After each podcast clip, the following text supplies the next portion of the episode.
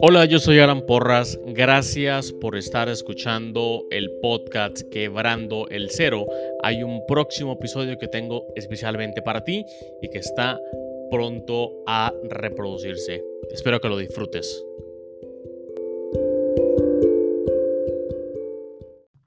Pero antes de que empiece el episodio, quiero contarte dos cosas. La primera es sobre Tendo, el cual es una herramienta en la nube que genera tiendas en línea para emprendedores o para comerciantes con el fin que puedan empezar a vender en Internet en minutos. Tendo genera tiendas en línea equipadas con absolutamente todo, inclusive pasarela de pagos. Tendo tiene un plan gratuito, así que puedes ingresar a tendo.com, tendo con doble n, tendo.com para crearte tu propia, tu propia cuenta, tu propia tienda y bueno, luego me, luego me cuentas cómo, cómo te fue. ¿Ok? Lo segundo que te quiero contar es acerca de 4Geeks Mentors.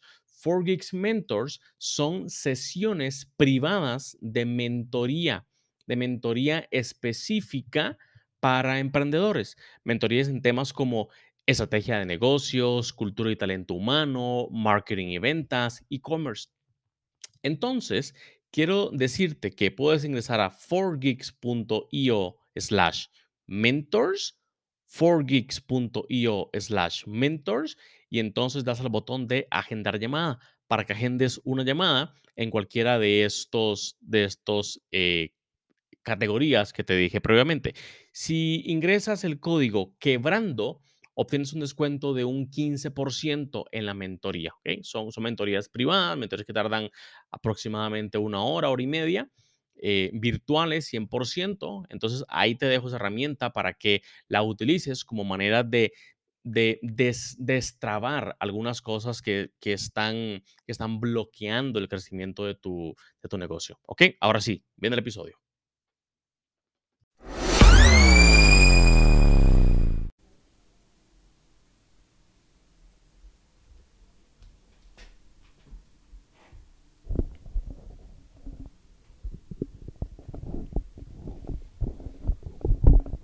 Aldo, ¿qué tal? ¿Cómo vas? Muy bien, ¿tú?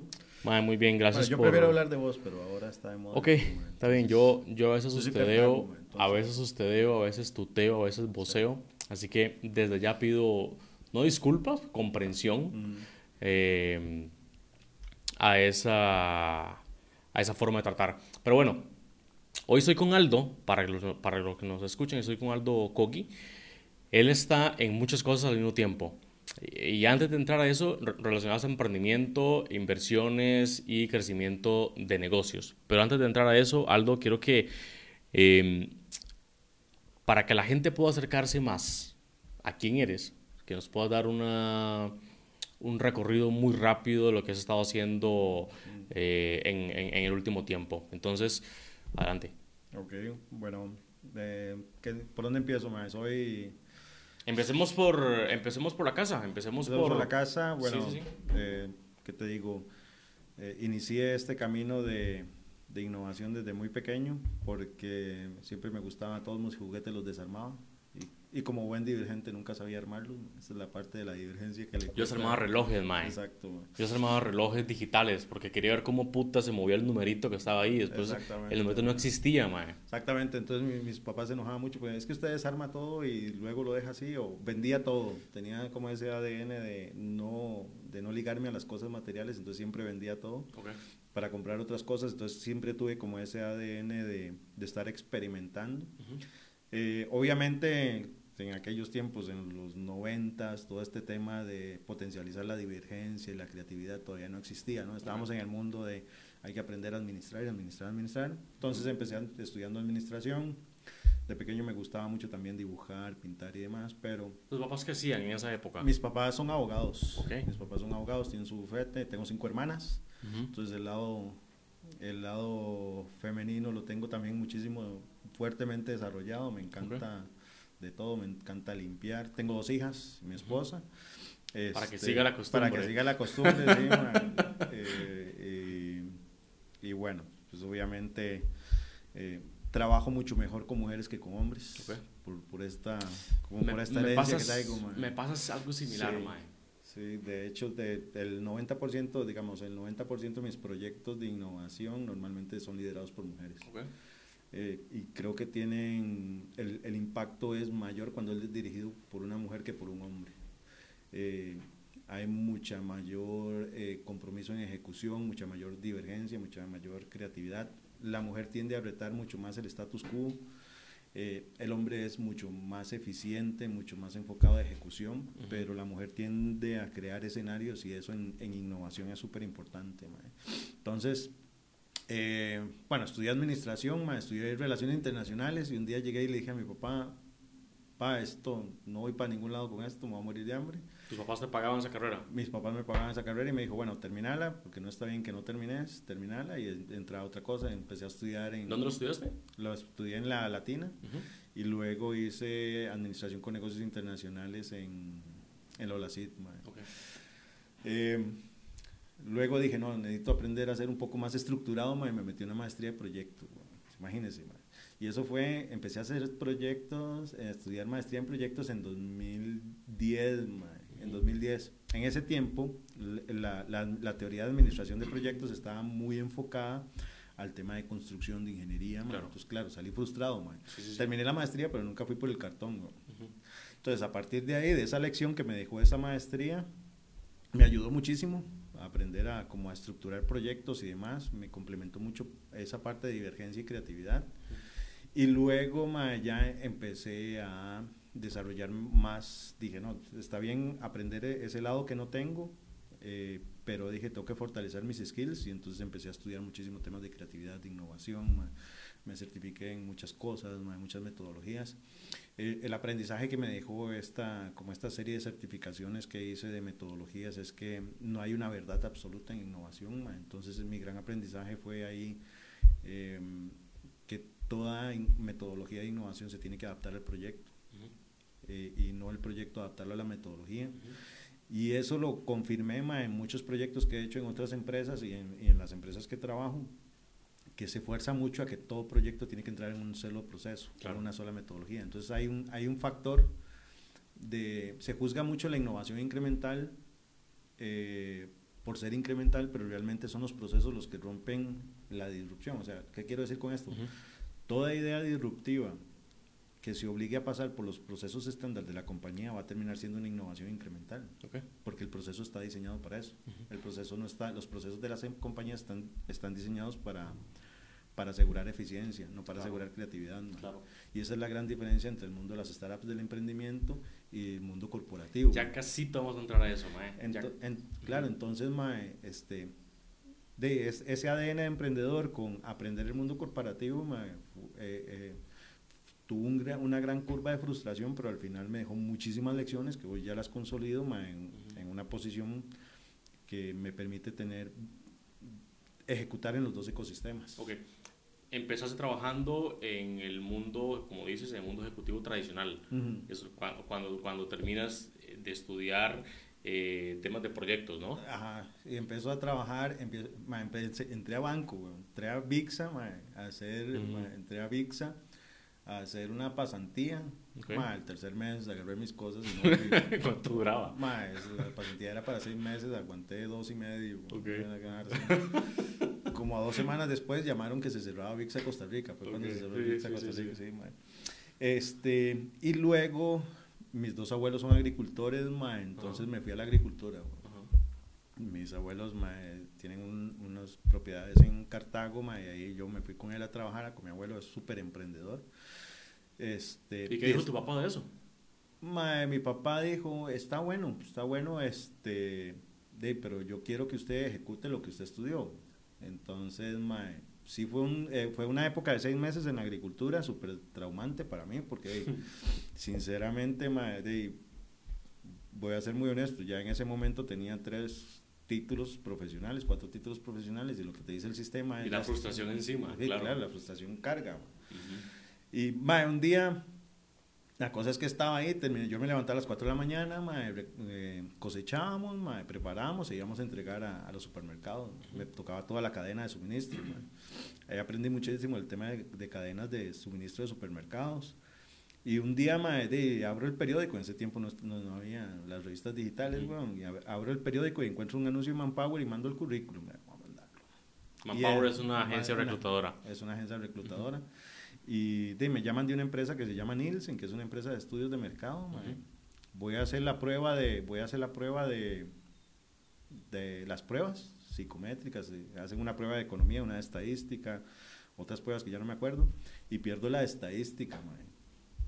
Digo, qué madre. Pero me dice, me dice la chica de reclutamiento, no, nos gustó mucho tu perfil, venga mañana y vuelve a hacer la prueba de estadística. Mae, me fui a la, a la U Latina, a la biblioteca, y saqué el libro, compré el libro de estadística descriptiva, y me lo estudié toda la noche. Mae, 120 páginas de No quería volver a la, a la agricultura, ¿sí? No, mae, está loco. Mae, me la estudié, fui al otro día, y pasé el examen y ya entré a Nielsen. mae. Ok. En Nielsen, mae, era pura estadística. Ujú. Entonces, este, ahí siempre trataba de hacer como, yo me enfocaba más a la parte visual de las presentaciones, entonces le metía mucho tiempo a la parte visual de las presentaciones y eso me defendía mucho. Claro. Ya cuando me decían, mae, pero saque la model por medio de toda esa vara, mae, yo ahí, esas, esas, ya- esas preguntas se las tiraba a mi jefe, mae, porque mi jefe era economista. Ok. mae. Y, mae, este, vendía muy bien, entonces es lo que me gustaba, mae, vender, mae. Y ya luego tenía un cliente que en ese momento era Essity, se llamaba SCA, y me dicen, mae, queremos que te vengas con nosotros a desarrollar el área de investigación de mercados, mae. Me fui, renuncié viernes, eh, le dije a mi jefe, bueno, mae, me voy, ahí nos vemos, mae, y entré a, ese, a Essity.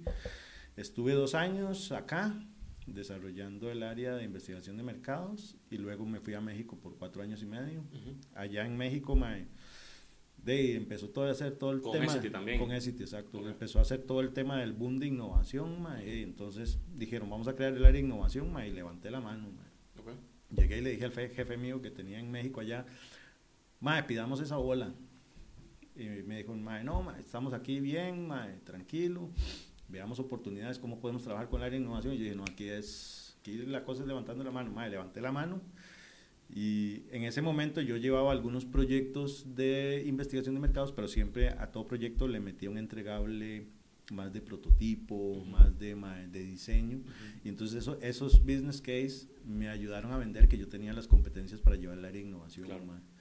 Entonces empecé haciendo ya, el- creando el área de innovación. mae. Ey, la piedra era mae, el tamaño del mundo, mae, porque en la empresa no existía el área de innovación. La gente no sabía cómo se come el- la innovación. mae. Y ahí fue prueba y error. mae. Bueno, nos gusta este modelo, no nos gusta, deséchelo, vuelva a diseñar otro. Este modelo, no, no estamos listos para innovación abierta, tenemos que consolidar el core del negocio, mae. este, tenemos que asegurar los costos porque es una, es una empresa manu- de manufactura. mae.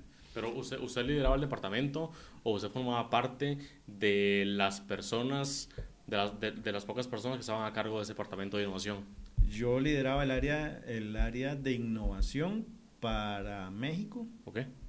y existían los equipos globales de innovación que son más R&D, Ya. no es innovación, pero Ya. gestión de innovación. Entonces a mí me tocaba diseñar la estrategia de innovación de con los equipos, diseñar y alinear la estrategia de innovación para el mercado, mae, los procesos sobre los cuales iban a, a ejecutar esa innovación, mae, los recursos que se necesitaban para esa innovación y obviamente el plan de cultura. mae. Entonces ahí fue prueba de error, mae. Este, probamos design thinking, probamos lean, mae, probamos obviamente stage and gate, mae. Y, en- y al final de lo que te decía anteriormente, mae, ninguna metodología es una verdad absoluta, entonces lo que hicimos fue una fusión de todo, mae, y creamos un modelo ad hoc que hoy es lo que nos funciona, mae, y que nos ha logrado lanzar proyectos eh, a nosotros nuestros clientes nos dicen, "Ma, es que ustedes son de las compañías más eficientes en desarrollo porque lanzan cosas en 3, 6, 8 meses. ma". Y obviamente ya nosotros siempre cuidando y administrando el costo que es súper muy importante en innovación, especialmente en el mercado de manufactura. ma. Ya. En, en, ese, en ese periodo alto que estuviste, que estuviste en México en el, en el área en el área de innovación haciendo algo que por lo que entiendo nunca antes había hecho. ¿Quiénes fueron sus mentores? ¿En quién se, en quién se apoyaba? ¿A, qui- a quién le consultaba? Eh, o, o dejaba simplemente que el mercado le tirara una, una torta en la cara y le dijera, no, eso no es así? ¿A, a, a quién consultaba antes, a- antes de ejecutar?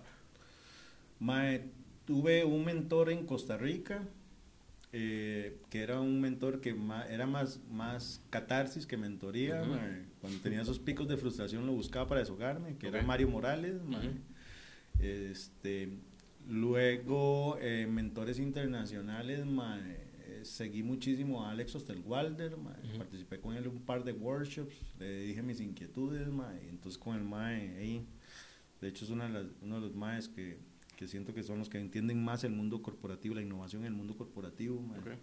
Em, y interno, a nivel interno, tenía un mentor que hoy es el vicepresidente de una de nuestras categorías, que es eh, Eduardo González, y él es una persona muy inteligente, pero que tiene la parte de inteligencia emocional muy desarrollada y que me enseñó mucho la parte de negociación interna. Cuando vos estás desarrollando un área nueva en una compañía, la negociación, la definición de tus stakeholders, de ¿quién, quién se va a subir al barco, quién no cómo armar, hacer el marco de la resiliencia, identificar los resilientes, la gente más resistente al cambio, la gente que está subida al cambio, potencializar a la gente que está subida al cambio es fundamental en una corporación. Todo ese esquema mental que yo esa experiencia no la tenía, la tenía, el, bueno, Lalo, que yo le decía Lalo, y él me ayudó muchísimo en eso. Entonces él me decía, la gente resistente la vamos a trabajar de esta forma, la vamos a empoderar en los proyectos para hacerlos que, que ellos vean que los proyectos los benefician. Por ejemplo, como muchas veces en innovación se dice, no, tenemos que convencer al, al cliente externo, la, la, verdad absoluta la tiene el cliente externo, pero la realidad es que si el cliente interno de la empresa no te compra la idea, el success rate es igual de bajo que un cliente que no tenga la necesidad de comprar tu producto o servicio. Entonces, aprender a jugar eso, e identificar a tus stakeholders, convencer a los, a, los decisores de, a los que concentran el poder. No es lo mismo que un director de marketing sea respetado a que no tenga el respeto a la compañía. Va a ser más fácil ejecutar la innovación con un director que tiene respeto que con uno que no tiene credibilidad. Claro. y esos juegos políticos en innovación corporativa son fundamentales, porque si no, todo se te puede traer abajo. ¿Por qué se te viene abajo? Porque las corporaciones, y volviendo al tema de la eficiencia, al estar diseñadas para eficiencia, cualquier cambio es una amenaza. Entonces el sistema inmunológico te va a atacar. Cualquier cambio es una amenaza. Claro, entonces el sistema inmunológico te va a atacar con toda su fuerza. ¿Por qué? Porque hay algunos que los vas a poner en evidencia, hay algunos que vas a que vas a que vas a decir, las cosas se pueden hacer diferente. Hay algunos que van a decir, este presupuesto es mío, no me lo toque, y cosas así, Entonces es un juego de poder, de negociación día a día muy fuerte. me parece súper interesante eso que, eso que dice. Em, y quería preguntarle, ma, cómo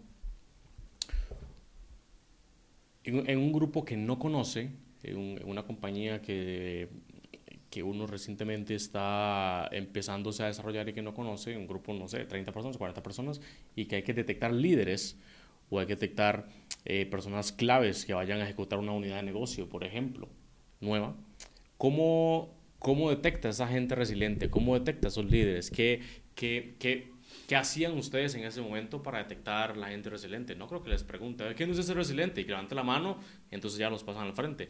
¿Cómo hacían? hay, hay, que tener la, la, capacidad de observación muy desarrollada. Por ejemplo, una persona eh, resistente al cambio siempre va a ser una persona que en las, en las reuniones de proyecto va, a ser la persona que ponga los pelos. Mae, pero, mae, pero eso ya lo hicimos. Mae, pero eso no va a funcionar. Mae, pero ese cliente, a mi cliente no le va a interesar. Ese tipo de comentarios hacen ver la gente resistente en tu operación. ¿Y ustedes obligaban a que esa gente comentaba? No, no los obligamos, sino que de manera asertiva le pregunto, eh, Mae Alan, ¿qué pensás de esta idea? Ya. Mae Alan, eh, me gustaría que, que, me dieras tu perspectiva de esta idea. Ese tipo de preguntas, mae, eh, te permiten identificar qué tan abierta está la persona o qué tan, cerrada está la persona. Y el, el que está subido al barco, la persona que quiere este, ser líder de cambio, va a ser una persona siempre proactiva. Va a ser una, a mí me encanta esa idea, yo me subo, yo quiero ser parte del proyecto. Te digo que hace, cuando empezamos todo este programa de innovación en la compañía, el 70% de la gente era resistente. Hoy la gente nos llega a buscar para decir, yo quiero, tengo una idea, me gustaría ver que me ayudes a diseñarla para meterla como una innovación. Ah, ya está más digerido. Ya está más digerido, exactamente. ¿Qué afecta? ¿qué afecta a la innovación corporativa? Aparte de la resistencia al cambio, la rotación de personal lo afecta mucho. Claro. ¿Por qué? Porque entonces la gente, que si tenés una alta rotación de personal, y que sea principalmente en las empresas que están en crisis, eh, eh, esa rotación hace que tengas que reprogramar a la gente, que tengas que volver a vender eh, cuál es el propósito de innovación, cuáles son los tipos de innovación, cuáles al, son las al nuevo equipo que entró y otra vez detectar líderes, o sea, es, es, es, es un... Es un eh, un barro del que nunca se sale. Es un barro del que nunca se sale. Ahora, hay una estrategia que se puede ejecutar, que es identificar la gente que es buena en ejecución, identificar la gente que tal vez no es muy buena en ejecución, pero es gente muy creativa. Entonces, en el proceso de innovación ubicas a las personas. Hay un paradigma, la innovación, al igual que toda teoría de administración, tiene paradigmas. Tiene paradigmas, tiene rituales, tiene costumbres y tiene hábitos. Okay. Es igual la innovación, para usted sembrar la innovación en una empresa, usted tiene que sembrar el paradigma de la innovación. Y eso lo hace sustituyendo otros paradigmas. Por ejemplo, cuando nosotros empezamos la innovación corporativa, las decisiones de qué proyectos se lanzaban o no se hacían en la junta de ventas. Entonces llegaba una persona, no sé, el vendedor de Alajuela. Mae, pero en Alajuela este, a la gente le gusta el morado entonces el producto tiene que ser de empaque morado. Más, sí, ese tipo de preguntas. Entonces nosotros lo que hicimos es, a ver, las decisiones de innovación no se toman en la junta de ventas. Ventas no dice qué es lo que se vende y qué no se vende. Las decisiones de innovación son decisiones de estrategia. Entonces tienen que ir al inicio del proceso. Ese tipo, ese tipo de, de, de, cosas. Entonces, eh, un paradigma que estamos trabajando hoy muy fuerte es el tema del, del talento por demanda. ¿Qué es el talento por demanda? contratar a gente disruptiva que ejecute proyectos temporales dentro de la organización y que luego salga a través de co-creación. Así administramos un poco este lodo que decías vos de puta, estar reprogramando a la gente, es un lodo que nunca se sale y, que, y que a nosotros nos genera mucha carga de trabajo. Al final, eh, ¿cómo lo ahora lo vamos ya este año, lo vamos a, a, resolver a través de realidad virtual. La gente en todas las partes de Latinoamérica va a tener equipo donde va a poder tomar los módulos de innovación porque antes lo hacíamos de, como buena corporación, lo hacíamos de, bueno, la próxima semana tienen un workshop de innovación. Claro. ¿ya? Claro. Entonces, si hay algo que una persona o un emprendedor que va a trabajar con corporaciones tiene que aprender es resiliencia. Resiliencia y tolerancia, porque el día a día en las corporaciones es un día de negociación constante. Sí, es muy político. Es súper político, es un juego súper político. Si a vos el, el, director de ventas más importante de la compañía no compra tu proyecto de innovación, Chao, sí. tenés un 80% de, probabilidades de que no jale. Y esa es la realidad a la cual enfrentan todas las compañías. todas, Esto pasa en todas. Líderes, eh, líderes y, y, responsabilidad. ¿Cómo une eso, mae? Nosotros estamos eh, reorganizando un poco las unidades de negocio dentro de, dentro de 4 y estamos detectando líderes.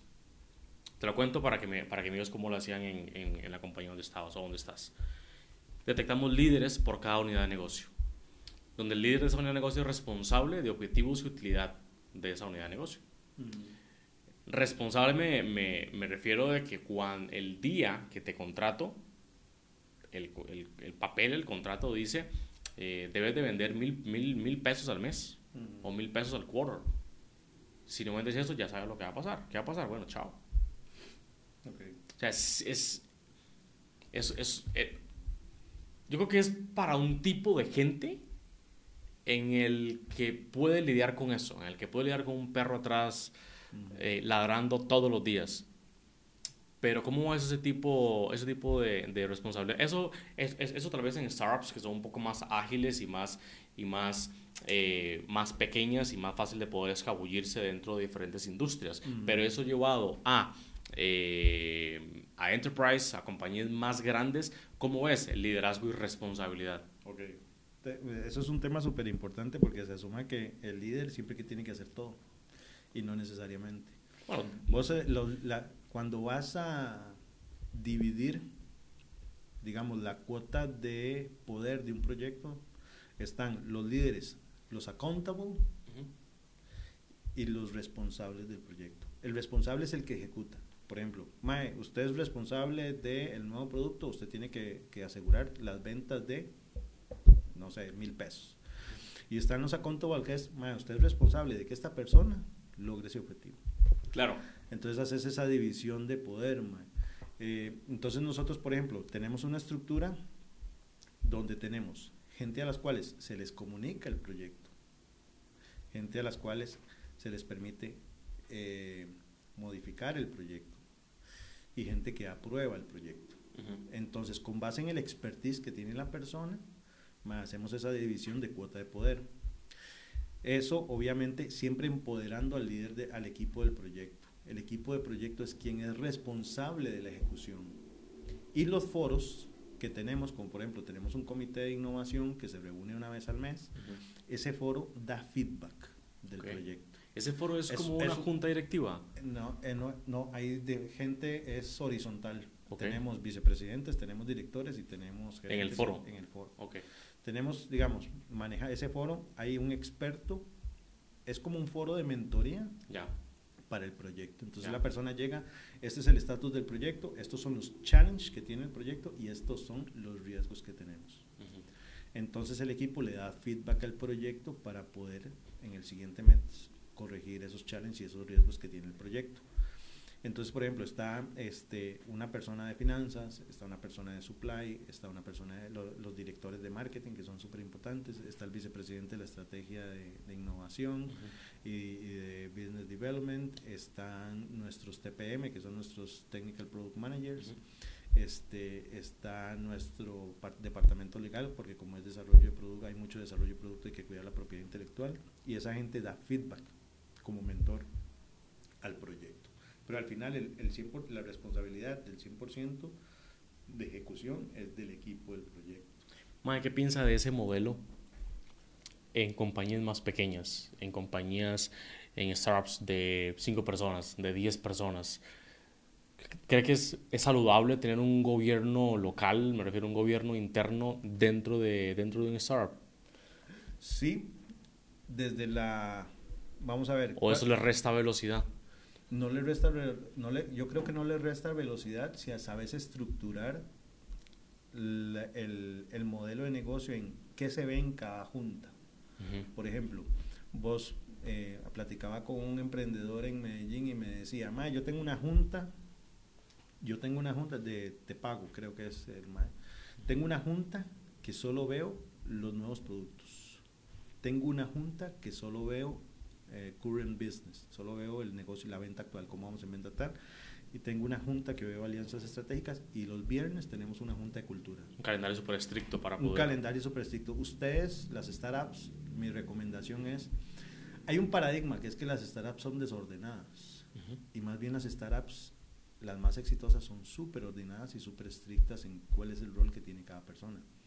Por ejemplo, me decía el MAE, eh, Melina Cruz, que ella es una de las top 30 eh, Forbes de México, me decía, yo antes me frustraba mucho porque daba mucho seguimiento a la ejecución, pero como yo, yo entendí que mi rol como fundador era buscar capital. Claro. Entonces el 70% del tiempo de Melina es andar buscando capital por todo el fondeo. entonces Melina dijo, yo entendí que tenía que delegar a mi equipo a través de juntas muy estrictas y de seguimiento pero entendí que mi responsabilidad era el fondeo. Entonces ella el 70% de su tiempo es fondeo. Entonces, en equipos pequeños de 5, 6, 7, 8 personas, tener claras esas responsabilidades, pero estructurar el plan de trabajo es fundamental para romper ese paradigma de que las startups, por ser pequeñas, son desordenadas, no necesariamente. Yo, yo creo que mae, si, si una startup empieza desordenada ordenada, como sea, y tiene algún interés en que sea adquirida o que sea comprada por, por alguien más. Eh, lo sé porque lo he consultado con otros, con otros fondos de inversión que compran compañías o que compran startups de una facturación menor a 10 millones de dólares, por ejemplo. Uno de los factores importantes para poder comprar un startup es el orden eh, financiero, estructural, de procesos, porque yo voy a comprar eso y yo voy a ejecutar exactamente así como lo tienes. Entonces, de alguna forma u otra, el empezar desordenado está bien, porque es un, es un es bootstrap con lo, con, lo, con lo que tengo, pero, pero de alguna forma debería pasarme al lado, al lado, al lado de la luz si mi objetivo es si mi objetivo es eh, crecer, escalar y estar, y estar a, un tope de, de, de, venta. Claro. Volviendo al tema de la resiliencia, es súper importante.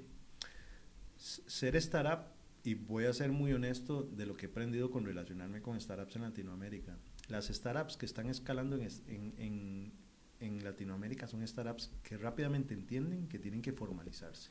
claro. Y formalizarse, y lo digo en, en, dos sentidos. Uno, tienen que aprender el lenguaje de las corporaciones y tienen que aprender la estructura de administración de esas corporaciones. ¿Por qué? Porque entonces la, la, lo que te decía, el sistema inmunológico no lo va a ver como una amenaza. Parte de mis responsabilidades como dentro de la, como área de innovación de la compañía en Latinoamérica es evaluar las startups que van a trabajar con nosotros. Y dentro de eso hay un rol de mentoría de, a ver, ¿Cuál es el lenguaje corporativo? El lenguaje corporativo es, tenemos una necesidad de cliente y demás, pero hay que saber de finanzas. Usted no puede llegar y decir solo que va a salvar al mundo. Usted tiene que llegar a decir, ok, hay un retorno sobre la inversión por salvar al mundo. Y muchas startups llegan al corporativo con el error de los corporativos son bancos, te vamos a prestar sin responsabilidad. Y no es así. ¿Me entendés? Sí, mae, yo, yo creo que, que, que partimos del error de que las startups se crean del impulso, la mayoría, mae. Y en el impulso no estás preparado, mae. O sea, en el impulso no, es un, no sabes un carajo de nada, de nada, mae. O sea, lo digo por experiencia propia, Pero ahí hay un tema súper importante, mae, es no ver a los corporativos como solo un medio de fondeo, sino también verlo como un medio de, mentoría. Por supuesto. Y otro, y otro un medio ilimitado de recursos. Por ejemplo, un día le decía, eh, participé el año pasado en, en un programa de, de, incubación de una de esta Impact Hub acá en Costa Rica y hay un chico muy bueno, una visión muy interesante en el desarrollo de materiales que estaba desarrollando pallets de bambú. Y yo, y yo le decía a él, en su presentación hablaba mucho del de el impacto del medio ambiente de su startup y le decía, ok, pero dame el impacto en eficiencia. También vamos a salvar el mundo, pero dame el impacto de eficiencia. ¿Cómo yo le vendo a la empresa? Que va a haber un retorno y tiene que ver a través de la eficiencia. Entonces eh, le decía, imagínate que City factura más de 3 billones de dólares en mercadería en Latinoamérica. Imagínate tus pallets trasladando toda esa mercadería por Latinoamérica. Esa es la visión de negocio que tienen que tener los startups. ¿Me entendés? Entonces, recursos ilimitados. Los beneficios de trabajar con corporaciones es recursos ilimitados, porque el AMP, el AMP es infinitamente superior a lo que ustedes tienen de fondeo, por ejemplo. Voy a ser muy, muy respetuoso de, de, de, los fondeos de los startups, pero, por ejemplo, hay eh, corporaciones en Latinoamérica que manejan eh, AMP, o sea, para advertising y promotions, manejan 500 millones de dólares. Y tal vez un, alguien se alegra porque en una ronda consiguió 150 mil dólares. Sí. una corporación fácilmente le puede pagar los 50 mil, 250 mil dólares sin necesidad de haber ido a comprometerse a un fondo de inversión. Entonces, mae, aprender esos esas tres oportunidades que tiene trabajar con corporativos, que es eh, recursos ilimitados, mentoría y este, el tema de ah, el tema del fondeo es fundamental. El problema es que la mayoría de las startups los buscan solo por el fondeo. Claro. Por ejemplo, una de mis exigencias para las startups para trabajar con la compañía es co-creación.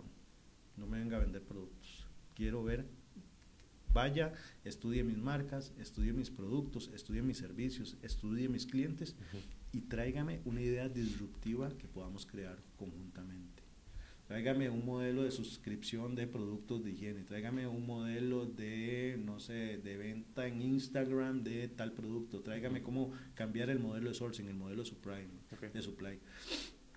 Las empresas, las corporaciones más maduras ya están en co-creación, no solo en proveeduría.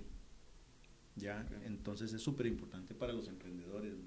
El lenguaje, aprender el lenguaje corporativo es fundamental. Porque hay de, las, de hecho hace poquito te voy a pasar un estudio que encontré del, del MIT que analizaron, por 10 años analizaron más de 100.000 startups en Estados Unidos. Y están los dos grupos, están los que están buscando crecer orgánicamente, sobre venta y solo sobre fondeo, y están los que están creciendo 20x, que son los que están trabajando como por, por. Entonces las startups que están escalando hoy se están acercando a las multinacionales y en Latinoamérica son muy pocas las que están haciendo eso. ¿Por qué escala Corner Shop? Porque va a buscar, Corner Shop escala gracias a una alianza estratégica con Walmart.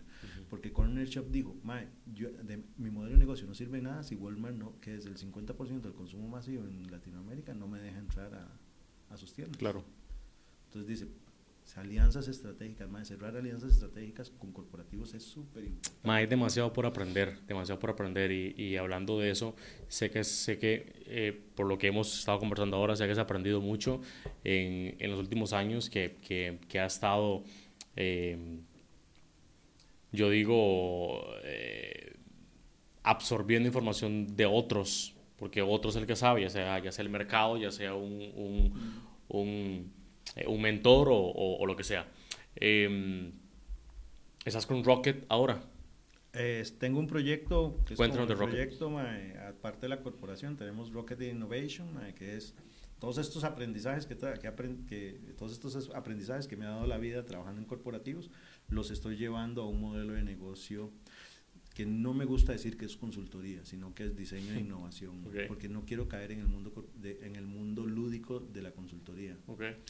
Eh, yo soy, y soy, bueno, mi equipo sabe que soy súper exigente y evito, por ejemplo, el workshop de design thinking al máximo. ¿Los evita? Los evito. Okay. ¿Por qué? Porque son eventos temporales lúdicos. Entonces los evito muy, mucho. Eh, yo creo en, la, en la, que la innovación es progresiva y constante. ¿Por qué? Porque hoy eh, es una carrera contra la esperanza de vida de tu empresa. Claro, eso, eso, eso, te quería decir, Mae la competencia afuera es, es durísima, y, y, la única, desde mi punto de vista, la única forma de buscar una especialización para diferenciarme de la competencia es a través de innovación, creando cosas que nunca nadie ha creado, con un punto de vista distinto, con, punto, con un punto de vista diferente. Y la única forma que eso se cree es em, obligándose a... Eh, producir ideas o lo que sea a través de procesos de innovación estructurados. Exacto. Y quiero, quiero complementar ahí esa, esa frase inicial que dijiste, que es a través de procesos de innovación consistentes en el tiempo. ¿Por qué? Porque muchas, mucho consultor dice, no, sí, la manera de ganar el juego es con innovación. Y le hacen, no sé, a una empresa le hacen, eh, puede ser crítico, pero llegan y a la empresa le venden un workshop de design thinking de 16 horas. Okay y, hicieron 120 ideas lúdicas y no se ejecutó ninguna. o sea, como decía un director, un vicepresidente, que es una de las personas más para mí más inteligentes de la compañía, es, si no me suena el budget, no hay nada. No hay nada. Sí, sí, sí, sí. Así entonces, nosotros tenemos, somos súper estrictos en que la innovación tiene que ser consistente y está alineada al proceso estratégico. Entonces, eso lo estamos llevando a Rocket con mi socio eh, y bajamos eh, dos productos para corporativos y bajamos un producto para emprendedores. En el tema de los corporativos, los dos productos es obviamente el diseño de innovación a través de eh, eh, desarrollar un programa corporativo de innovación y de Design Sprint. Estamos certificados por Google for Startups en Design Sprint. Y el otro es, eh, el otro es la vinculación con, de, con startups. No incubación, a nosotros no nos interesa la incubación, sino nos interesa la aceleración. O sea, que las startups le resuelvan retos de negocio a las empresas, los corporativos. Y para emprendedores estamos desarrollando el programa de mentoría a través de cuatro bloques, que son las oportunidades que hemos visto nosotros a nivel de incubación en Latinoamérica, que es todo el mundo vende que hay que hacer el, el, business model canvas, pero nadie dice que hay que hacer el, el value proposition. Entonces empezamos con un value proposition, luego hacemos un prototipado ágil de ese value proposition, luego hacemos el business model, o sea, okay, cómo vamos a vender ese producto, qué modelo de negocio necesitamos para vender ese, ese value proposition, y luego un elevator pitch que es, ok, ya con eso arme la presentación para poder ir al mercado. Es un proyecto que lo hago en mis tiempos libres, este, normalmente eh, yo hago más el back office, eh, principalmente, y pues mi socio que sí es, es profesional independiente es quien quien ve los workshops y demás. Yo armo los workshops y reviso las mentorías y demás. Los talleres sí los hago yo porque soy en la noche. Este, ¿Y cómo funciona eso? ¿Son, son, son convocatorias abiertas o las personas deben de escribir al, formulario de contacto de, de, Rocket? ¿Cómo funciona? Están en nuestra página de Facebook, el Rocket está en Facebook, estamos en LinkedIn. Este, y entonces ahí tenemos la comunicación de nuestros... ¿Cómo aparece en Rocket? Rocket Innovation. Rocket Innovation. Ajá, y ahí tenemos los módulos, que es un módulo por mes. Entonces, es un, eso, en la mentoría es por cuatro meses, eh, cada mes cuesta 50 dólares. y, y, entonces la persona va y se entrena. Es un taller 100% práctico, no es un taller teórico. O sea, yo vos te voy a pedir que lleves una idea de negocio desde el primer bloque. Entonces esa idea de negocio la vamos a pasar por los cuatro bloques de mentoría. Y vas a pasar este, las seis horas de cada bloque, vas a pasar creando. te voy a dar las yo te voy corrigiendo, te vamos corrigiendo durante la práctica.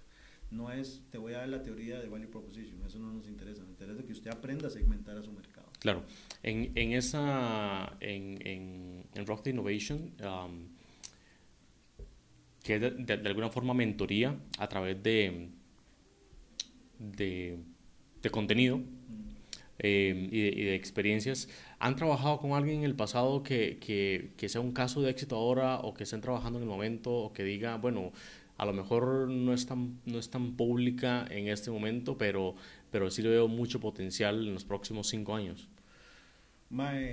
hay un tema súper importante, es eh, en el tema de 3M, el año pasado trabajamos con 3M un proyecto de redefinición de procesos organizacionales, que inclusive ese, ese reto de negocio era muy interesante porque 3M tiene uno de sus centros de atención al cliente acá en Costa Rica, pero tiene otro en Polonia y tiene otro en Brasil y tiene otro en Estados Unidos. Entonces el sprint, el rediseño de los procesos, tenía que adecuarse a las cuatro. Ya. Ese es, yo creo que es uno de los casos más fuertes con nosotros, que tenemos nosotros. Eh, también tenemos eh, con Grupo Roble, diseñamos también un modelo, pues obviamente la, recesión económica está haciendo que algunos de sus, de, sus alquileres se disparen, entonces estamos redefiniendo como el proceso de, de cobro y atención en los centros comerciales. Ese también ya se está ejecutando. Eh, ¿Qué otro estuvimos trabajando? Hemos estado trabajando el año pasado eh, ahorita estamos cerrando una alianza estratégica con el centro de, con el Colegio de Ciencias Económicas también y con el MEIC eh, para también empezar a diseñar, eh, empezar a, diseñar con los emprendedores que tienen ellos en su base de datos ya propuestas de valor eficiente. Y a nivel de, a nivel de en, el producto, en los productos de lo que es vincular a las, a las startups, Estamos trabajando con, tenemos a Pixdea, tenemos a varias startups en México que estamos vinculando con procesos cooperativos, vinculamos a, a Pixdea con Cinépolis a través de Bluebox. Eh, y hemos ido como, estamos en, en, en, reclutamiento de startups, estamos como en etapa inicial. Pero sí ya estamos haciendo como vinculaciones directas. Nosotros la incubación no nos interesa per se. Eh, ¿Qué más hemos hecho? Varios, hemos hecho varios proyectos, sí. Ok. Perfecto. Este, la mayoría de los proyectos que yo conozco y que, y que en los últimos 5 o 6 años han tenido mayor impacto en, en, escalabilidad son proyectos de base tecnológica, porque es muy sencillo hacer algo una vez y que, y que los robots se propaguen por todo lado y que atiendan a muchas personas. Pero caemos, lo sé porque yo he estado en ese barro muchas veces, pero caemos en el problema de brincarme todo este proceso de innovación, o todo este proceso aburrido, de alguna forma, e ir directamente al, al, a la ejecución, ir directamente, hoy, hoy, hoy tuve, tuve, un sueño anoche, que quería hacer, distribuir algo a través de Instagram con un modelo de, de suscripción, entonces ya mañana estoy viendo cómo lo hago. Eh, así hay muchos emprendedores que yo conozco. Yo al principio hice algunas cosas así también. No duraron un par de años, evidentemente. Eh, ¿Qué sugieren esos casos? Cuando es demasiado el, el, como, como te decía, demasiado el impulso, demasiado la emoción, demasiado la felicidad, demasiado todo esto, pero hay un grupo de, entre comillas, expertillos que dicen, no, no, es que antes de ejecutar tiene que eh, leerse este libro, leerse este manual, eh, hacer un plano, hacer aquí, hacer allá, y bueno, ya si después hay tiempo, bueno, ahora sí empieza a ejecutar. ¿Cómo hace uno ese balance?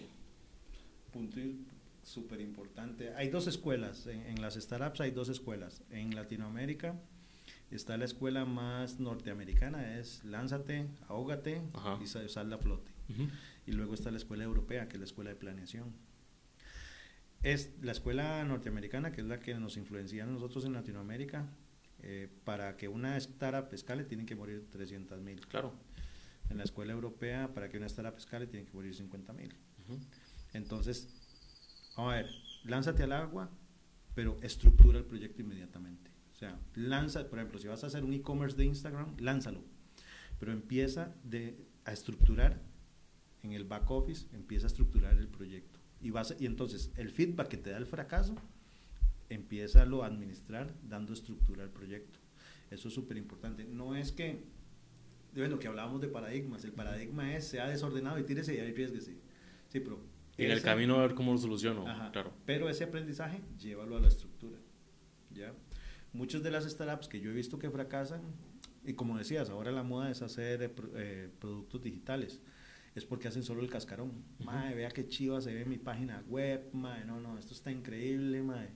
Y luego cuando vas al backstage, eso es un desastre, madre, que, no sé, prometido, por ejemplo, eh, tengo un amigo que está diseñando una venta de productos orgánicos online, ya tiene la página, y entonces yo le decía, la página está muy bien, mae, pero si tu producto no es de calidad, porque el mae decía, mi estrategia es contra automercado.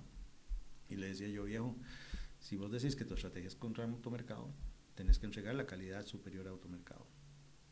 O sea, que tu cascarón... Tu sí, una barra demasiado alta, me una etapa muy temprana. Exactamente, entonces, mae, entonces yo dentro de la mentoría que le he dicho al mae es, láncese, pero empieza a hacer las correcciones del backstage. Okay estructuradamente. El problema es que nos venden lances y ahóguese. Y entonces hay picos de frustración muy grandes, muy, muy, muy grandes. Ahora que dice frustración, maestro, le he preguntado a varias personas que han estado acá. A lo mejor si has escuchado otros episodios, sabe que es cierto. Em, pero ¿cuándo cree, según su experiencia, cuándo cree que es el mejor momento para emprender, mae? Eh, de acuerdo a la experiencia, de acuerdo al riesgo de vida, de, acuerdo a los contactos, de acuerdo a funding, de acuerdo a todos esos factores que se necesitan para poder emprender. ¿Cuándo cree usted que es el momento adecuado para emprender, Mae? Esa es la pregunta del millón de dólares. Cuando estoy en el colegio, mae, que todo me importa un carajo, o cuando ya estoy eh, hasta arriba de deudas, con hipoteca, carro, con hijos, creo que hay que emprender en el momento en que vos identificas un problema social que nadie está resolviendo y que se repite en varios grupos de personas. No es un momento de estado de vida. Porque hoy la mayoría de las startups, el porcentaje más alto de startups está entre los 20 y los 28 años. Eh, en porcentaje, pero las startups más exitosas están arriba de 40 años. Entonces, a ver, estas personas han identificado muy buenos nichos de mercado, pero les falta experiencia. Entonces, mae, tengo amigos jóvenes que tienen muy buenas ideas, que son los que han escalado, como Melina Cruz en México, que ya ella está fondeando en Estados Unidos. Ella encontró, ella era empleada y encontró el nicho. Entonces dijo, bueno, me ya no quiero ser empleado, me voy a dedicar a ese nicho que encontré. Eh, tengo amigos profesionales arriba de 45 años que encontraron el nicho y digo, estoy en una etapa de vida en la cual lo puedo hacer. Entonces no hay un momento de vida ni es un tema de que te despidieron, sino si es cuando encontrás esa oportunidad. El problema con mucha gente, y vamos a hacer, vamos a, voy a ser muy honesto, todos somos emprendedores. El tema es que unos tenemos más miedo que otros y los que, los que se tiran al agua son los que tienen menos miedo. Pero esa gente, esa gente que se tiró y tuvo éxito es porque la vieron clara la bola, Si usted se va a tirar, si usted se va a tirar a ser emprendedor porque dice voy a hacer una página de venta en Instagram, no se lance, porque hay 2.500 páginas de venta en Instagram. Eh, tengo amigas que han dicho, me salgo de trabajar, voy a poner una tienda en Instagram de ropa duraron tres meses. Eh, tengo un amigo, por ejemplo, hay mucha gente que me llama y ahorita en la situación económica en el Estado he tenido tres, cuatro amigos que me llaman y dicen, madre, me despidieron, necesito emprender. Y yo la respuesta que les digo es, no se ponga a emprender, colóquese rápido. ¿Por qué? Porque si usted no tiene la idea clara de qué va a emprender, usted lo que va a, ese emprendimiento lo que va a hacer es comerse su liquidación. Claro. Entonces no es un momento de vida, más, sino es tener el, el nicho claro, no que nadie está atendiendo en el mercado. Y en ese momento en que encontrás el nicho, diseña la solución, pruébala, pero ve estructurando el emprendimiento, dando la estructura para que funcione. Porque el fondeo viene a través de la garantía del fondeo es la estructura. Y el segundo punto es, Mae, cuando usted tiene una idea que usted ve ganadora y que es repetitiva en un grupo de personas, Mae, tiene que protegerla. Volviendo al tema de las startups que escalan y las que no, las que startups que escalan tienen su propiedad intelectual protegida. Las que no escalan o no, no, no van a fondos de inversión buenos, no tienen su propiedad intelectual. ¿Por qué? Porque la propiedad intelectual es una garantía para el inversionista. Usted puede ser muy tuanes conmigo, maestro. Puede llegar y decirme, mae, préstame 200 mil dólares, te, eh, te, vendo, te fondeame con 200 mil dólares. Ok, ¿qué tenés? Mae, tengo una idea. Eso no vale nada. Carajo, sí, sí. Pero si vos tenés, mae, tengo esta idea, la tengo patentada en 25 países, mae, ya tengo, ya tengo alianzas estratégicas con tales clientes, eh, estoy proyectando tal venta, ahí sí vale el negocio. Entonces, mae, volviendo a tu pregunta, no es un tema de etapa de vida es un tema de ver la bolita. Cuando ya ves la bolita picando, ahí es donde tenés que meterte. Este, por ejemplo, y voy a ser muy honesto, yo vi, yo veo súper saturado el mercado de consultoría. Todo el mundo está haciendo consultoría. Pero yo dije, está este mercado. El mercado es estructural innovación a través de procesos sencillos, tanto para corporaciones como para emprendedores. Y lo estoy trabajando y lo estoy pivoteando, pero al mismo tiempo que lo estoy pivoteando, eh, tengo una estructura de portafolio, de, de, venta, tengo un socio que da seguimiento, que, que da, tiene sus estrategias definidas, yo tengo mis roles definidos y así sucesivamente. Eh, pero sí, si alguien, se va, si alguien está escuchando este post y mae, lo despidieron desafortunadamente y cree que la solución es emprender, que tenga mucho cuidado porque el emprendimiento se puede comer su liquidación. Este, es mejor volverse a si nunca ha sido emprendedor, mejor trate de volverse a colocar. y, y, si usted es emprendedor nato de ADN, pero no tiene experiencia, necesita un mentor. O sea, yo a, a los jóvenes siempre les digo, Mae, si usted está bajo los 30 años, usted no ha vivido administración. Y esa es la realidad. Sí, sí. Entonces usted necesita un mentor.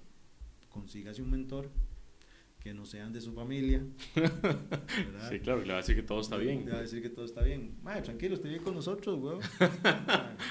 sí. Este, los, los jóvenes emprendedores necesitan mentores.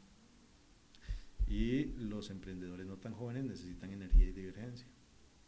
Entonces, traten de buscar un mentor con experiencia y el emprendedor que está emprendiendo arriba de 40 años busque equipos de jóvenes que tengan esta nueva visión generacional, que es el tema de que pueden programar. Ahora viene algo súper interesante en esta nueva generación que, que, está entrando al mundo de los negocios, es que son gente, son los autodidactas y son los, ay, se me olvidó el nombre, lo estuve leyendo la semana pasada, los que pueden hacer sus las cosas por sí solos, que ya saben programar, ya saben, saben de lenguajes, saben hacer e-commerce, saben hacer muchas cosas. Los emprendedores arriba de 40 años eso lo tienen que contratar. Sí. Entonces hay una gran oportunidad de sinergias. Sí. El, en, el, en, la innovación, y, volviendo al tema político, las alianzas estratégicas son súper importantes, hasta a nivel de mentoría. Todo, todo, es, todo es política. Okay. Mae, yo, yo he escuchado mucho allá afuera y las personas que intentan ayudar a otros se venden como coach. Y yo, yo tengo, tengo esa palabra entre ceja y ceja, mae. Porque de mi punto de vista, un coach es una persona que lee un libro y entonces se para una tarima y le dice a 50 personas qué es lo que tienen que hacer. Versus el mentor, que es un mae que ha picado piedra toda la vida, que ha comido mierda también y que entonces puede ir uno a uno o, eh, o una tarima de 50 personas y decir exactamente experiencias. me, pasó a mí esto, sugiero que hagas esto. Mm. ¿Qué piensas, coach versus mentor? Para mí el coach no sirve. Para mí el coach es una persona teórica y como decías vos que hay muy pocos coaches que tienen, que tienen llagas en las manos. ¿Cómo diferenciar a un coach de un mentor? El mentor, como vos decías vos, te va a recomendar experiencias de él, pero también te, puede, te va a recomendar casos de negocio. ¿Qué te va a recomendar el coach? Un libro. Sí. Yo normalmente, a mí normalmente hay gente que me escribe, Maldo, es que quiero leer un libro por este y este proyecto, Madre, le hace este caso de negocio. Eh, o busque esta persona, que esta persona hizo algo similar.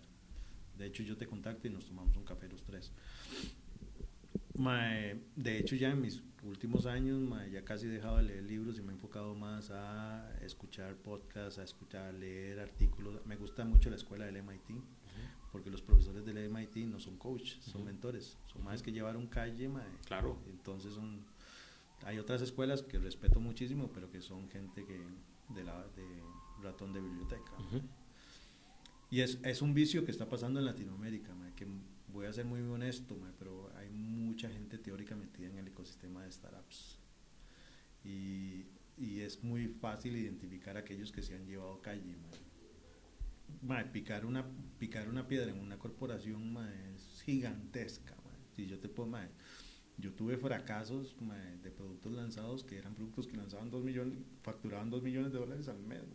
Y yo tuve que llegar a decirle a la junta directiva, la cagué, madre, la cagué. De si me despiden, muchas gracias, de yo me regreso, Este, tengo otros proyectos que también fueron éxitos, pero porque aprendí de esos fracasos, claro. Entonces, y, el, el intraemprendimiento tiene que ser igual de valorado que el emprendimiento. Tenemos que ahora el fashion es ser emprendedor. Usted puede ser intraemprendedor, usted puede ser un empleado, y tener un side business y empezarlo a trabajar progresivamente. Y, las lecciones de la, corporación, llevarlas a su emprendimiento. Esa gente tiene mucho éxito, esa gente tiene mucha tasa de éxito. Pero volviendo al tema, el coach es una persona muy teórica, el mentor la ha vivido. El mentor la ha vivido. Si usted está, tiene un mentor que es su profesor y tiene 25 años de profesor respetando la academia, no, busque gente que la ha cagado en corporaciones, que gente que realmente ha tenido que dar la cara y decir fracasé. Claro. Un mentor te dice, mae, yo fracasé tantas veces. Eso es otro tema también que tengo ahí, mae, pero se nos está yendo el tiempo. Eh, los, los cursos en las, en las universidades, los cursos en los institutos de emprendimiento o los, o los cursos de, de, de, crear empresa, mae. o sea, ¿quién dicta ese curso? Mae? ¿Lo dicta el profesor que, que, ha sido 30 años profesor en esa universidad? ¿O, o, o lo dicta eh, o sea, lo, lo, que quiero entender con eso es, alguien que, que, que, no tiene convicción de lo que dice porque nunca ha estado en esa cancha, nunca, nunca, nunca ha jugado en las posiciones que se juega en emprendimiento realmente, que, es, que es descalzo y ahí, o sea, parado ahí. imagínate que cuando yo comencé el proceso de innovación de la compañía, para empezar no tenía presupuesto, no me asignaron presupuesto. Entonces me inventé el Innovation Day. yo dije, aquí tengo que hacer el boom, juegos pirotécnicos, aquí juego de pólvora para todo el mundo. Entonces me inventé el Innovation Day. Las marcas me donaron cada marca mil dólares. Okay. Pero mil dólares para 180 personas no. alcanza, sí. más en un corporativo. Entonces me tuve que ir a la bodega a buscar materiales reciclados para poder decorar el salón de innovación. invité, invité a cuatro expertos en innovación de México, que los más no me conocían, dijeron, este tico, ¿qué, está haciendo aquí en México? El les pagué, me fueron a dar, eran cuatro exposiciones, de una hora cada exposición, les pagué con chocolates, les pagué con chocolates. O sea, y, y el Innovation Day fue todo un éxito. O sea, llevé un mae que llamó, que ganó EFI en creatividad de México, de una agencia de publicidad, mae, una presentación genial, llevé al CEO de Insitu, a varias gente mae, que es reconocida en Latinoamérica y les pagué con chocolates, güey. Imagínense el, el color, güey. mae, y, y, y mae, puse frescos, jugo de naranja, jugo de guayaba, jugo de mora y les cambié de color, mae. Entonces le dije, mae, si alguien es alérgico a la naranja, mae, sorry, mae, se murió. Mae. Madre, pero esos son los riesgos que hay que correr, güey. Sí, sí. Y, es, y, esas son las experiencias de vida que uno tiene que pasarle a los jóvenes. los, ¿Cuál es la gran ventaja de, de tener un mentor, madre? Y es que el mentor a usted en pocas horas le puede dar una década de vida. Este, hace dos semanas estuve en Ulacita en un taller que tienen de 150 personas los sábados en la mañana. Y, y una persona me dijo algo más, es que yo no entiendo para qué hacer este ejercicio prototipado. le dije, no tome el ejercicio como algo que tiene que entregar, tómelo como que yo le estoy pasando un cierto número de años en dos horas. Y eso es lo que hay que valorar de la, valorar de la mentoría, toda la experiencia que usted se está ganando en pocos minutos, claro. de gente que ha fracasado en meses, años, y que se ha tenido que redefinir constantemente, que es otro tema profundo de innovación, que es la redefinición de tu rol y de tu perfil, la revaloración de tu currículum. Usted, sea emprendedor o sea intraemprendedor, usted tiene que estar constantemente no solo redefiniendo su estrategia de innovación o su perfil de innovación, sino su currículum de innovación, porque entre menor la esperanza de vida de la empresa, menor tu perfil profesional. Algo se nos va el tiempo. Sí, man. Lástima, man. Qué lástima, dije que hablaba mucho, Qué lástima, man. Sí, sí, sí. Por dicha avisó antes. Sí, man. Este, este, este episodio está... Tiene bastante carnita. Bastante carnita para que... Para que lo escuchen las veces que les dé la gana a la gente que esté allá afuera. Eh, inclusive, podemos dejar en la descripción de este episodio el contacto tuyo, si querés, y el de Rocket, por si quieren buscar algún tipo de acercamiento o estudiar, em, estudiar las, las, o participar de las, de, las, de las mentorías en, en, emprendimiento y ejecución que ustedes, que ustedes ofrecen. Entonces lo voy a dejar acá. Dos preguntas, dos preguntas que siempre hacemos al, al, finalizar. Una, ¿qué libro está leyendo? como te decía, ahorita, normalmente siempre a inicio del año hago una revaloración de lo que leí. Eh, ahorita estoy releyendo Organizaciones Exponenciales eh, de Salim Ismailin y otro libro que me gustaría que eh, los emprendedores leyeran es la, la, biografía de Leonardo da Vinci por Isaacson. Isaacson. la biografía, más allá de la historia de, Leonardo, les va a dar una clara visibilidad de qué es la creatividad real, que es eh, la famosa teoría de unir los puntos, y les va a servir muchísimo. Yo estuve, ahora que es eso, yo estuve en el Museo de Leonardo en Roma, es impresionante, más impresionante. Sí, sí Ahí em, tratan, tratan de, de rediseñar en pequeñito algunas ideas o algunos, algunos planos que él había, que él había escrito, y eran Mae, sí. Yo tengo mi monumento ahí en mi casa, mae, los compré en, en, Italia, que fue el año pasado. Súper, súper, súper interesante, súper interesante. Pero bueno, eh, me acaba de enseñar Aldo una, una foto de eh, algunos de los trabajos que hizo Leonardo y los tiene en su casa, en su, en su cuarto, en su cuarto habitación. Eh, ¿A quién nominarías a este podcast? Ma, estuve escuchando algunos podcasts antes de venir, ma, y creo que faltan mujeres, ma. Muy bien. Eh, volviendo a este tema de la mentoría, que nos metimos mucho en el tema de mentoría, te recomendaría a Mónica Carballo. Ok. Mónica Carballo es una de las diseñadoras y las personas de mayor experiencia en ejecución de innovación de Latinoamérica y es costarricense. Ah, okay. Ella fue la creadora del modelo de negocio BRIT. Mm. Fue la creadora de, ayudó a Dos Pinos a diseñar no solo la, la estación, sino también los productos de la estación. Y es una de las personas que para mí sabe más de ejecución de innovación y puede ayudar muchísimo a los emprendedores. Okay. Mónica Carballo. Mónica Carballo, yo te paso los, los datos de ella. Eh, ahorita está trabajando con este, el, el chef peruano Gastón no Acurio, el mejor chef del mundo. Está trabajando con el diseño de producto. Ella es excelente. Y te puedo poner en contacto también con eh, un par de mujeres emprendedoras de México que a mí su perfil me parece brillante, eh, que te lo puedo comentar. Una se llama Carola Cruz de Blue Box. Ella hace el scouting de Latinoamérica y sabe de los errores que cometen los emprendedores a la hora de buscar financiamiento. Ah, es siniestra, sí, sí, sí, todas las metidas de patas ella se las sabe. Ella da coaching en el tema del elevator pitch también puede ayudar mucho al podcast y, ayudar a los emprendedores de Costa Rica y las personas que en Latinoamérica que escuchen esto. Súper bien, entonces vamos por ellas. Gracias Aldo, gracias a todas las personas que estuvieron escuchando, escuchando este episodio. Vamos a estar con un nuevo episodio la próxima semana. Aldo, muchas gracias. No, a ti y gracias a todos y ojalá que les guste el podcast. Gracias.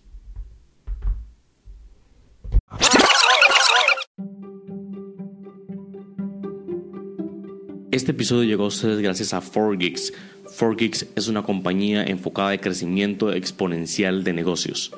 Recuerda que puedes encontrar este y todos los demás episodios en tu plataforma de podcast favorita como Spotify, Apple Podcasts o inclusive YouTube.